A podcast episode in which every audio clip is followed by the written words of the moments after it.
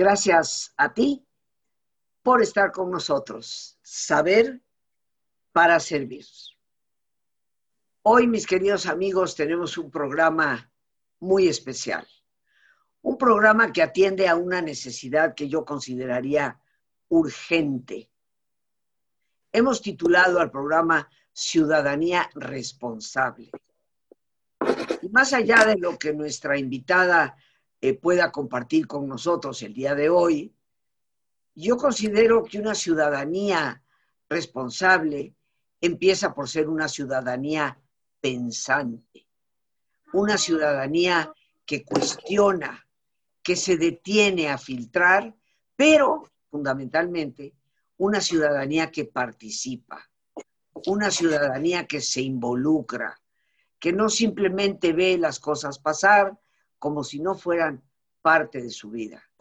Porque como veremos, tanto mal hace el que hace mal como el que no hace nada frente al mal que se comete.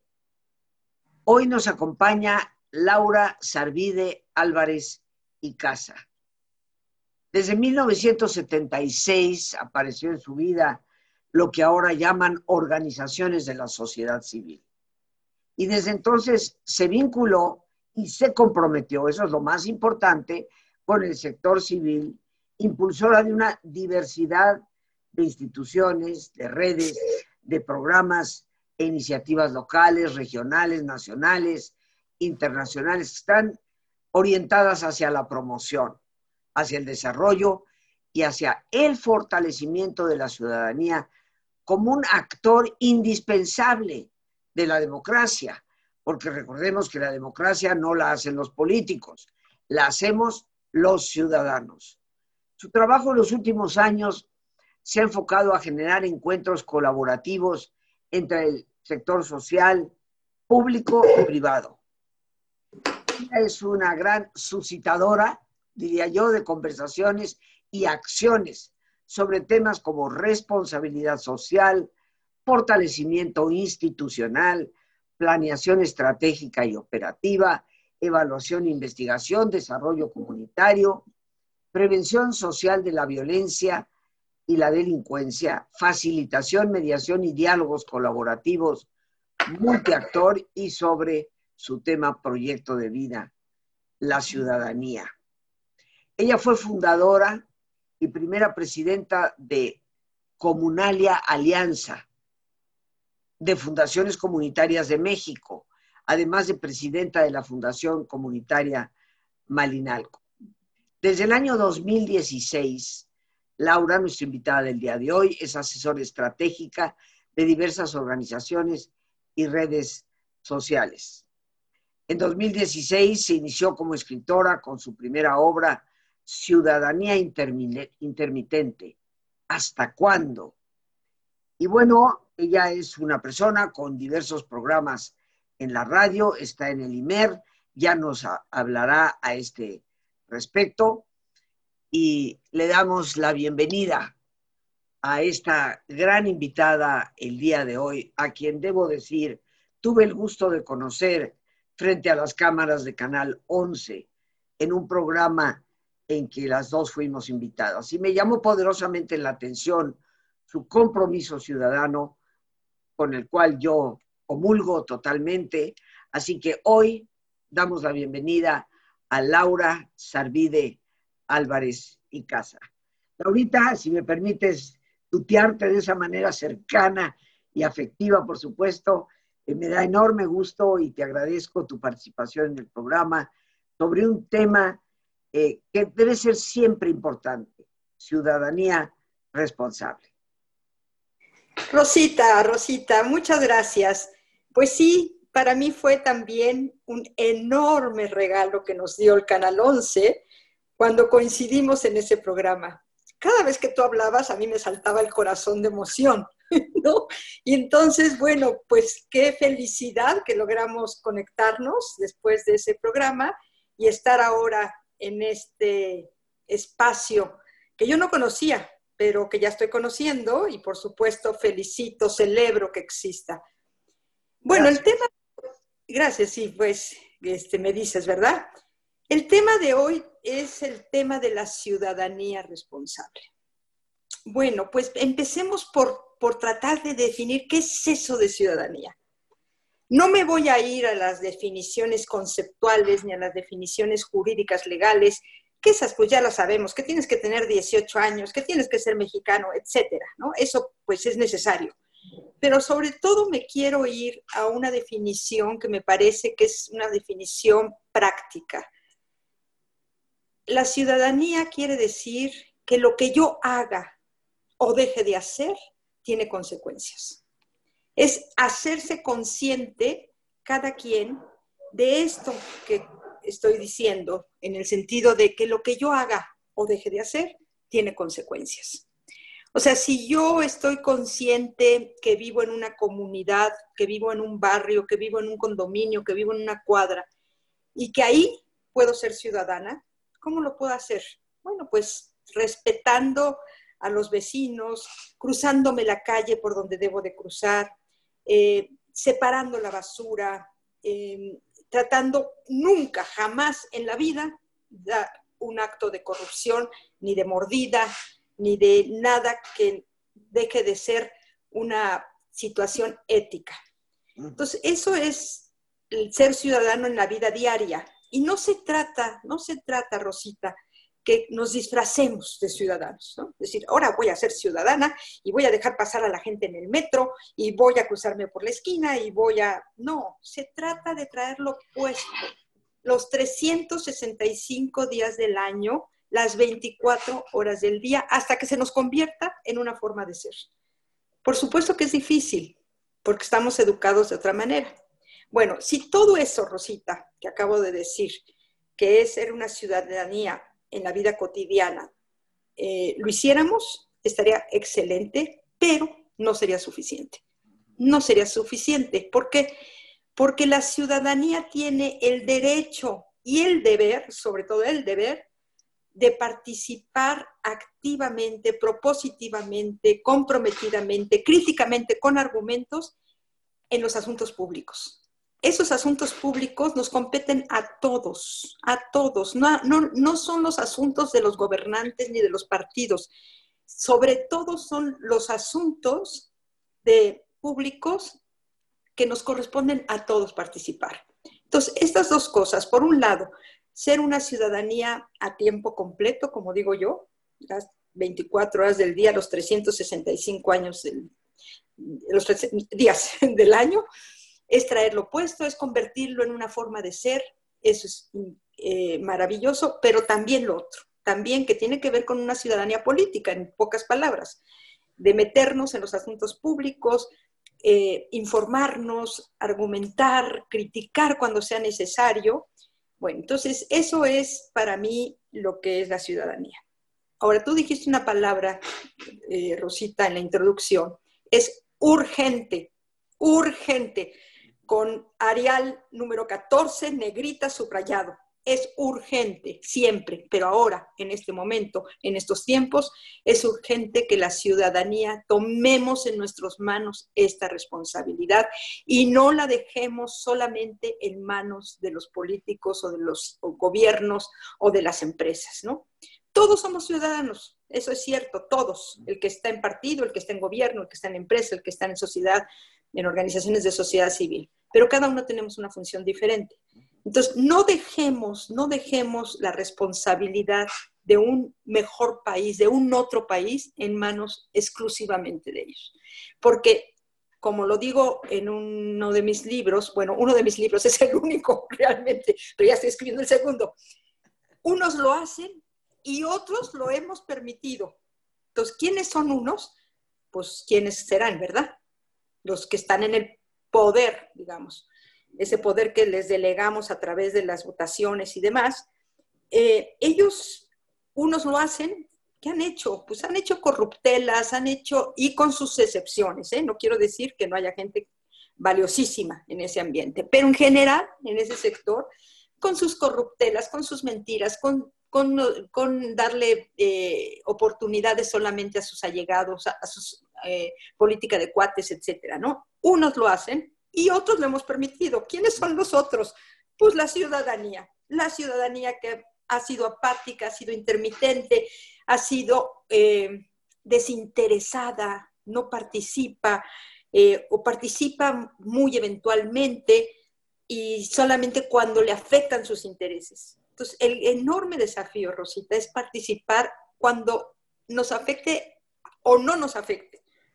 Eso, es, es estar eh, informándonos, como que es muy importante ser ciudadano informado, informado, para que podamos reaccionar y proponer o, criticar, pero no desde las tripas, ¿no? desde, sino de, con argumentos, con argumentos, porque además creo, y estoy convencidísima, que la ciudadanía tiene que ser una ciudadanía dialogante, tiene que dialogar, no pelearse, no, hay que pelearse, hay que dialogar, hay que hacer diálogos colaborativos con todo el que se deje, con el que nos representa en el Congreso, con el gobierno, con el vecino, con, eh, el, bueno, ahora son alcaldías, con nuestro alcalde, con las empresas, por supuesto que tenemos que dialogar.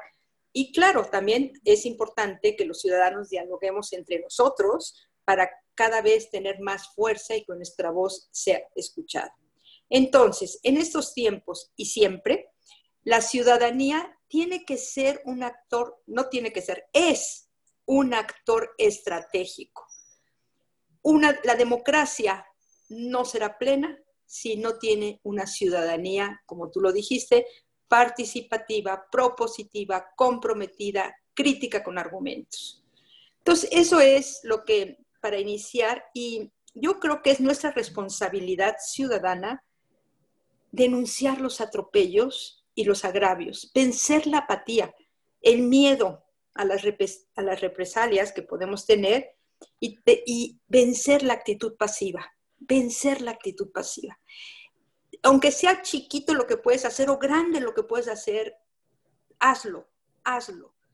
Eh, eso de quedarte de forma pasiva, ¿no? Pues si todos nos quedamos de forma pasiva y dejamos, unos lo hacen y otros lo permitimos, este país y el mundo no va a cambiar. No va a eh, cambiar.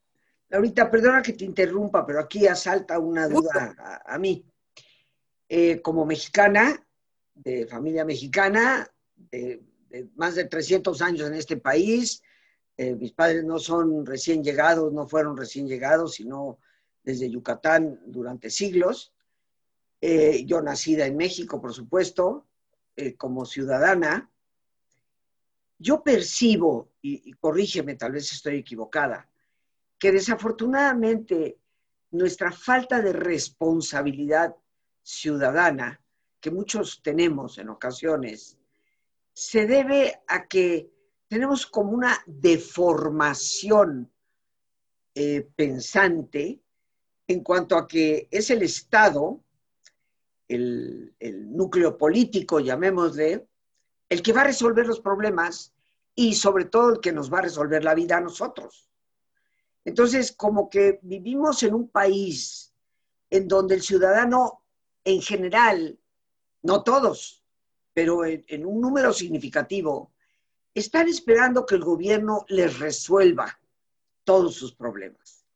Y esto, desde mi perspectiva, esta expectativa va mermando la capacidad responsiva del ciudadano, la ciudadana, para ser verdaderamente responsables ante su sociedad.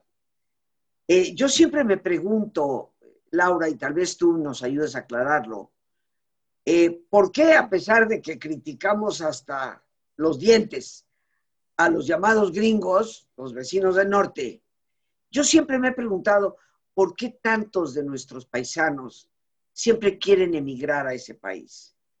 ¿Por qué tantas personas en Europa eh, quieren emigrar a los países europeos del oeste?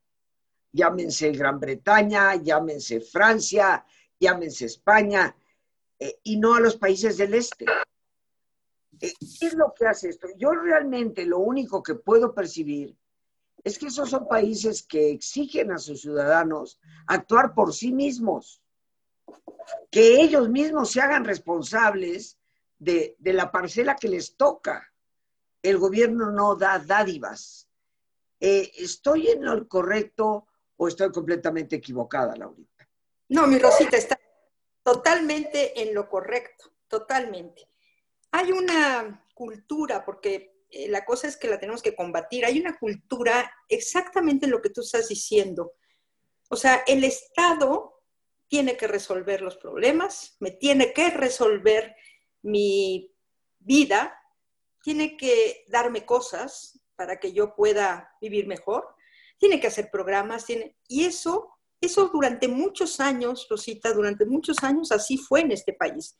No me meto en el mundo, pero así fue. Tuvimos un partido, un gobierno por 70 años, que lo que nos promovía era esa cultura yo los voy a resolver, yo voy a, no, no, no, yo voy a resolver, yo resolvía, ¿no? Toda la serie de programas. Fíjate, Rosita, qué interesante.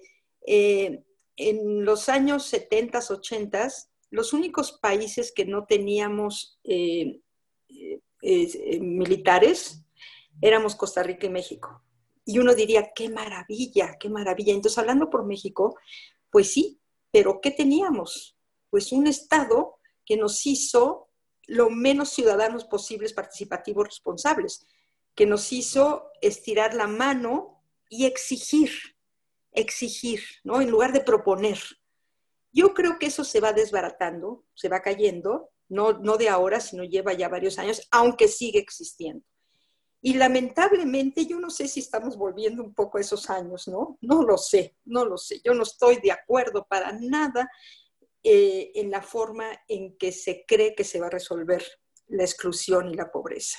Por supuesto que yo la quiero como ciudadana responsable, quiero que se resuelva, por supuesto, pero no de esa forma, porque estamos volviendo a esa cultura del Estado me resuelve mi vida y la de mi familia a través de dinero. Pues no, a través de dinero no se resuelve y mucho menos del Estado. Se resuelve a través, si y además se resuelve en un proceso histórico largo, no mañana, a través de esta ciudadanía que tome en sus manos, en su vida, la responsabilidad de su vida y la responsabilidad de la vida del país, de tu cuadra, de tu, de tu colonia, de tu municipio, de tu alcaldía, de, este México que a gritos, a gritos está pidiendo que seamos una ciudadanía a tiempo completo y no una ciudadanía intermitente. Ahora, Rosita, debo hablar bien en términos de la ciudadanía porque ha aparecido ya durante muchos momentos importantes de la historia. Apareció en 1910 con la revolución, lamentablemente, pues a través de, de una revolución armada, ¿no? Pero fue una ciudadanía que dijo, basta, basta. Y entonces, bueno, tomó eh, en, sus manos la responsabilidad.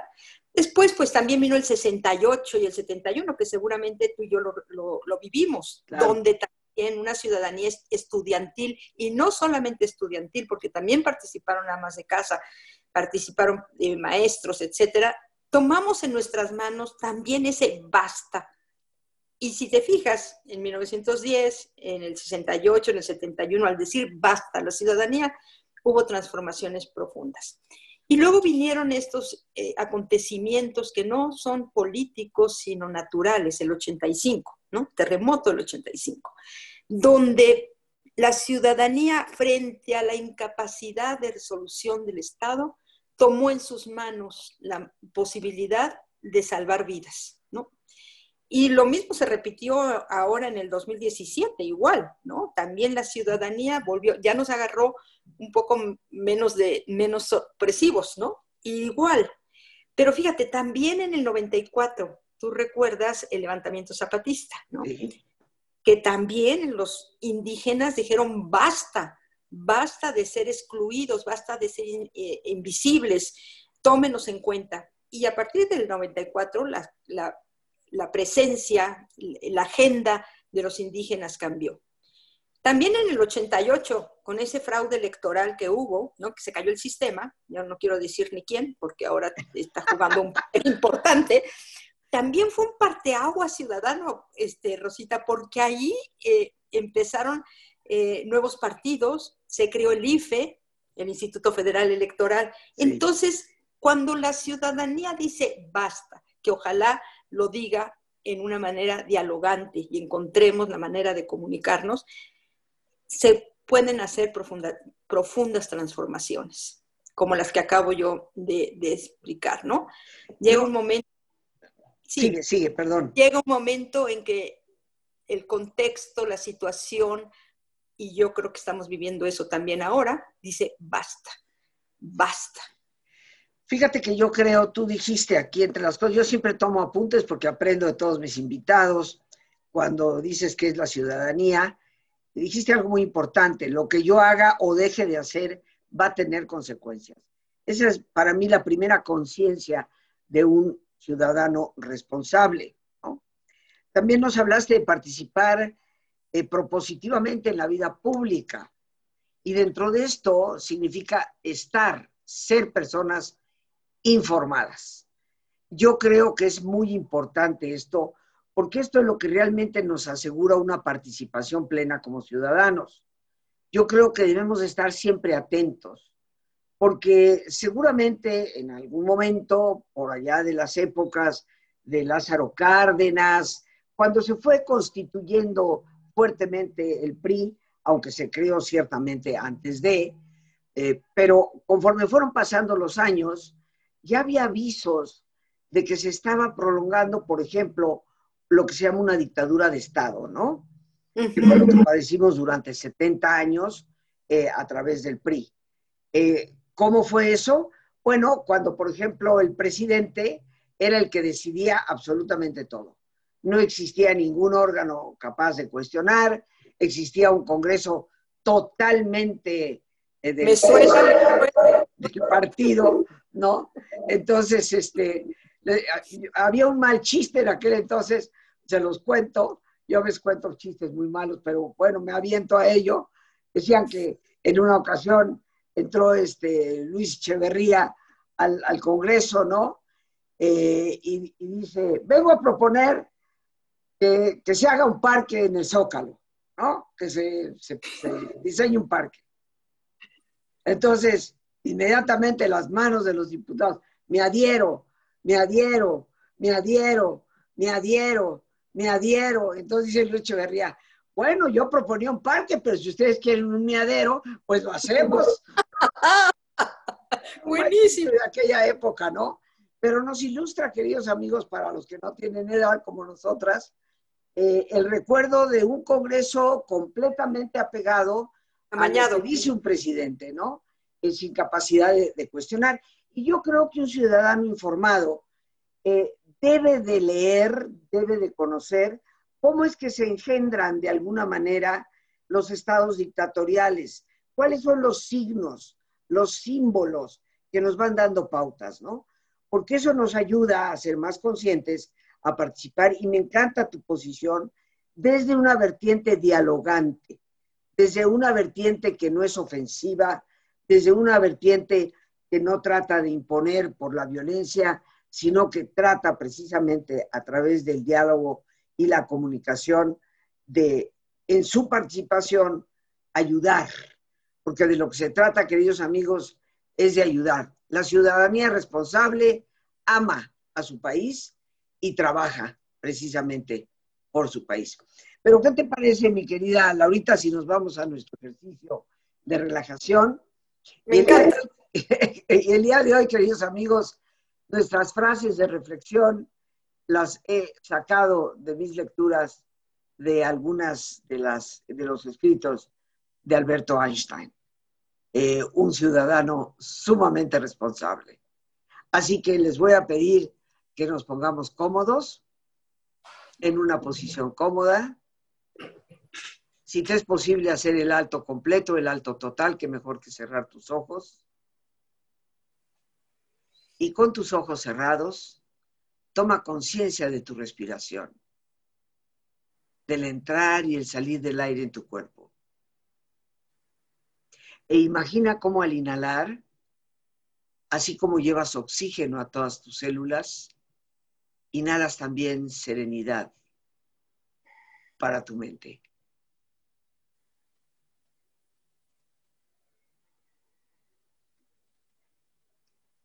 Al exhalar, así como tu cuerpo se libera de toxinas, imagina cómo en ese aire que sale, también te liberas de todas las presiones y todas las tensiones. Respira profundamente.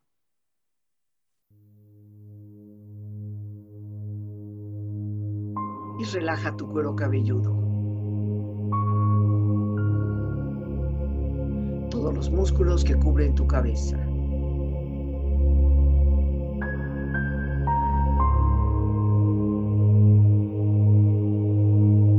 Relaja tu frente.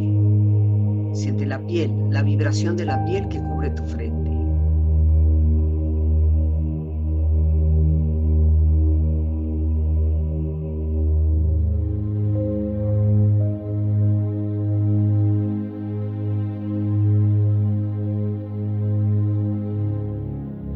Relaja tus párpados, los tejidos que rodean tus ojos.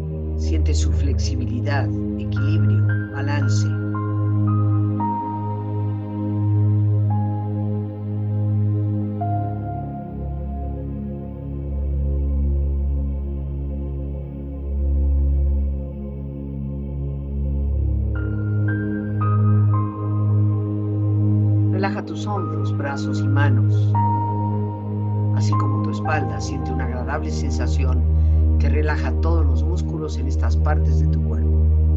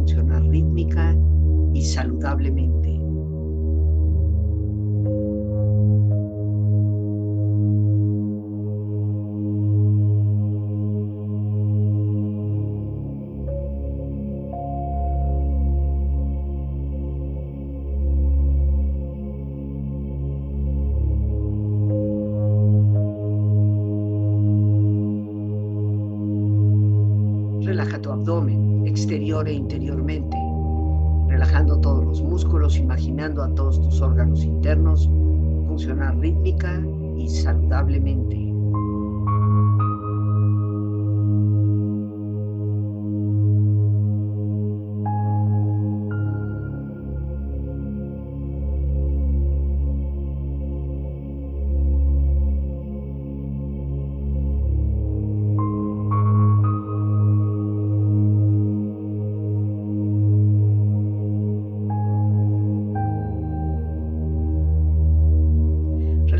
Muslos, tus rodillas, siente la piel, la vibración de la piel que cubre estas partes de tu cuerpo.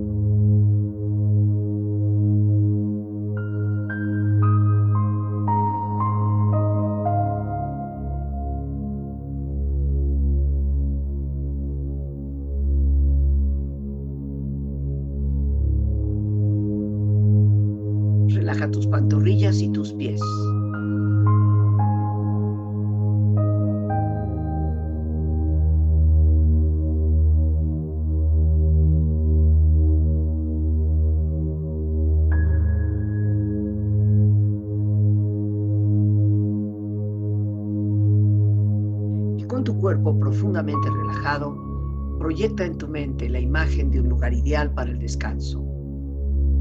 Imagina los colores, los sonidos, los aromas. Es una escena de belleza y paz. Siente estar ahí.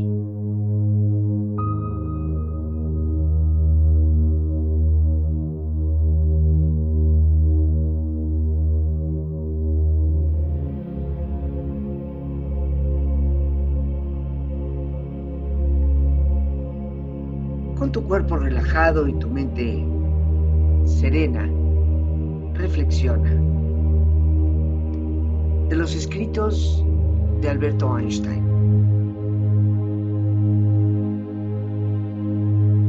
No solo eres responsable de lo que haces, sino de lo que no haces, de lo que no defiendes y de lo que callas. Ideal político es el democrático. Todo el mundo debe ser respetado como persona y nadie debe ser divinizado.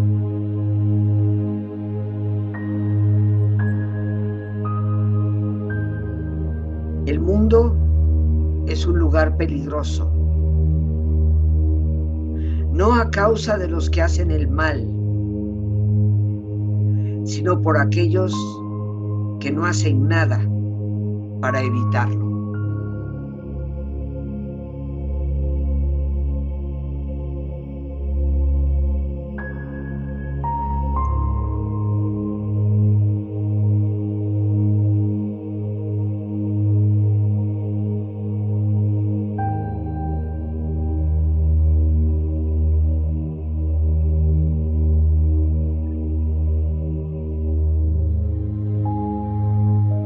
Respira profundamente.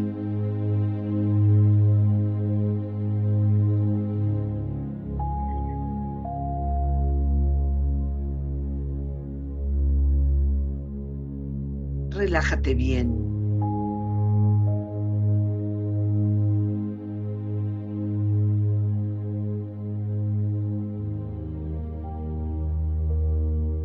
Y con esta experiencia empieza lentamente a estirarte brazos, manos, piernas y pies, moviendo tu cuello, bostezando si lo deseas, haciendo que tu cuerpo retome su nivel de actividad habitual hasta muy lentamente abrir tus ojos.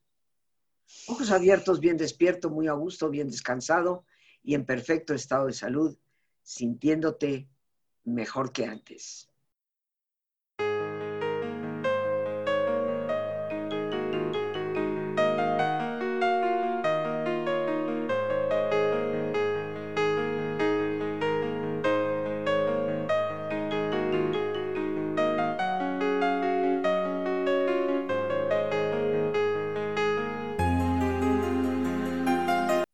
Amigos, amigas, creo que todos somos muy conscientes de la enorme necesidad que hay de interioridad y de valores. ¿Qué mejor que dejarnos guiar por una de las grandes maestras de la espiritualidad, Teresa de Jesús? Les invito a mi conferencia gratuita este próximo viernes 29 de enero de 7 de la tarde a 9 de la noche, que será una introducción al diplomado sobre meditación y espiritualidad en Teresa de Jesús, cuyo primer módulo se inicia el lunes primero de febrero, continuando el día 3 y 4, tres días para el primer módulo que tendremos sobre la vida de Teresa y las lecturas que más le influyeron donde descubriremos desde los libros antiguos una espiritualidad, curiosamente en algunos aspectos, mucho más profunda de la que hoy practicamos. Para informes pueden llamar al 55 37 32 9104. También en ese mismo número pueden enviar un mensaje vía WhatsApp o vía Telegram. Lo repito con gusto, 55 3732 9104. Los estaré esperando.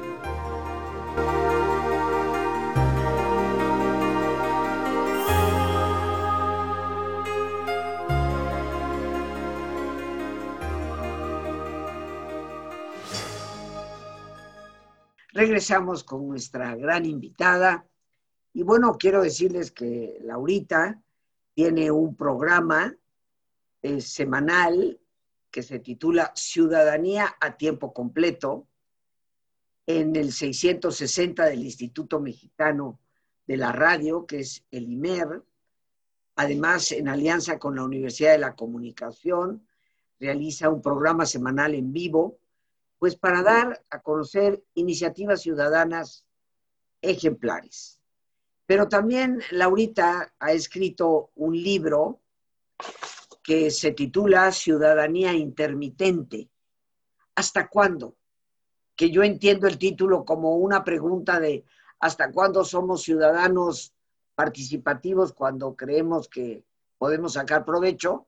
¿Y hasta dónde y cuándo dejamos de participar y nos ausentamos por conveniencia también?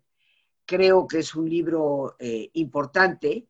Y bueno, Laurita, en estos momentos me gustaría que nos dieras tus datos, tus redes, el horario de tu programa, dónde te podemos escuchar y dónde te podemos leer.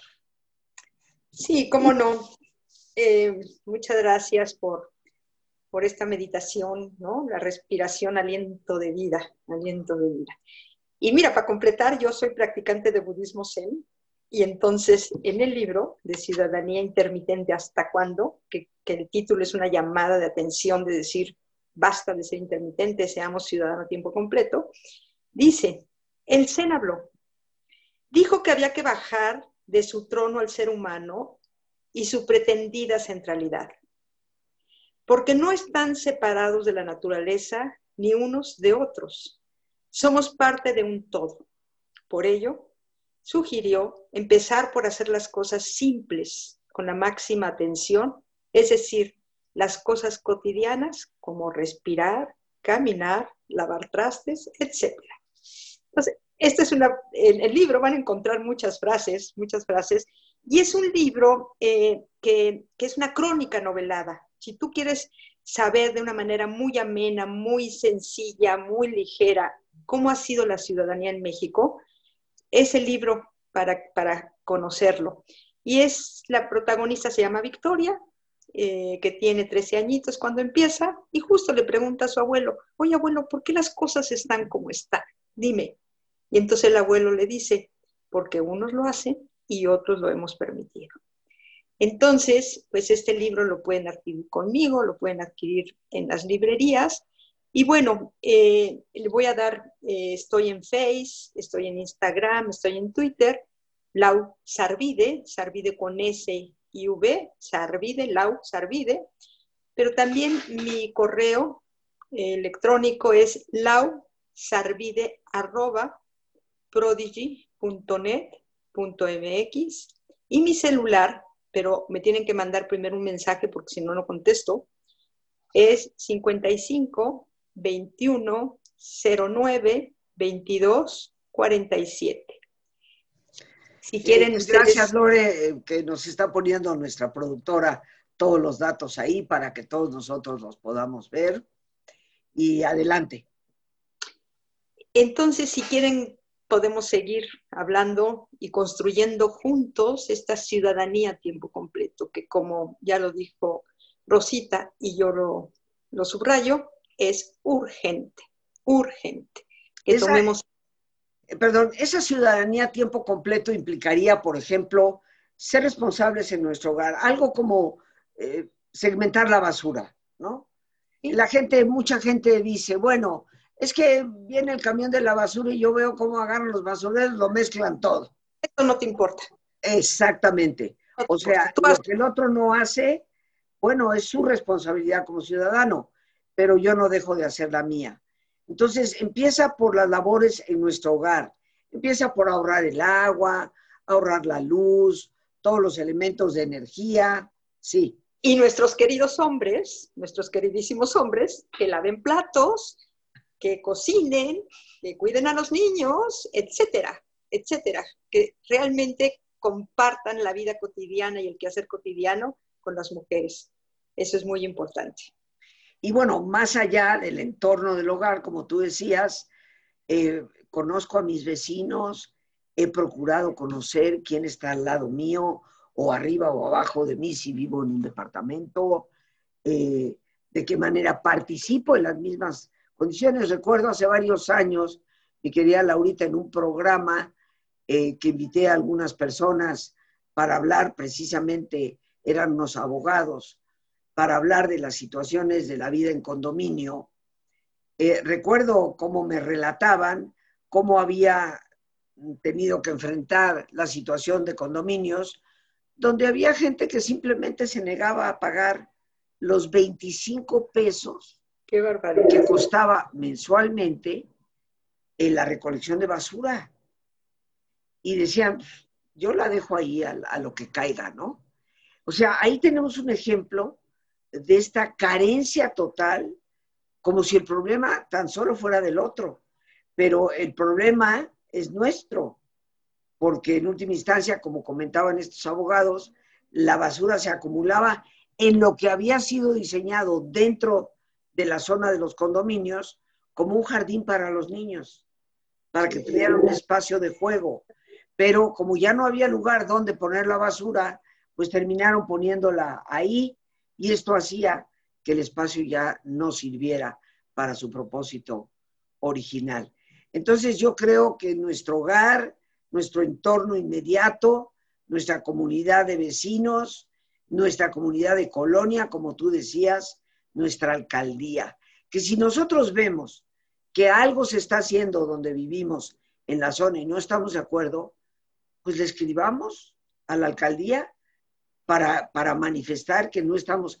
Yo sé ahorita y sé, amigos, lo que muchos estamos aquí pensando. No nos van a hacer ni caso.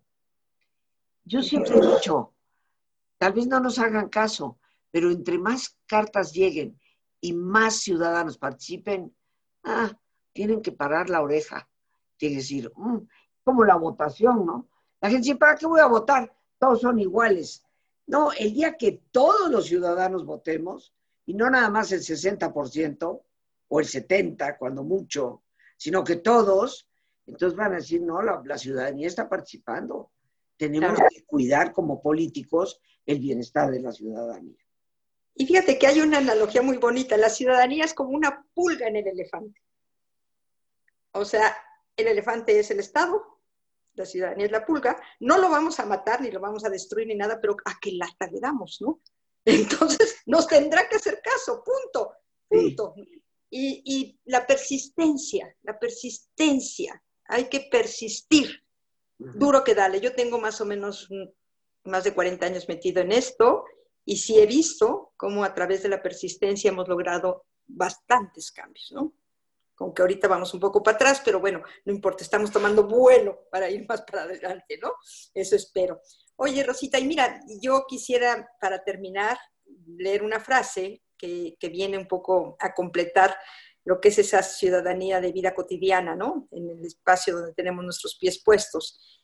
Y dice ahí en el libro que hay que creer que somos, la ciudadanía, capaces de hacer política para generar un empoderamiento ciudadano dirigido al bien común y no a unos cuantos. Ejerzamos nuestro derecho de hacer política ciudadana como fermento indispensable de la democracia.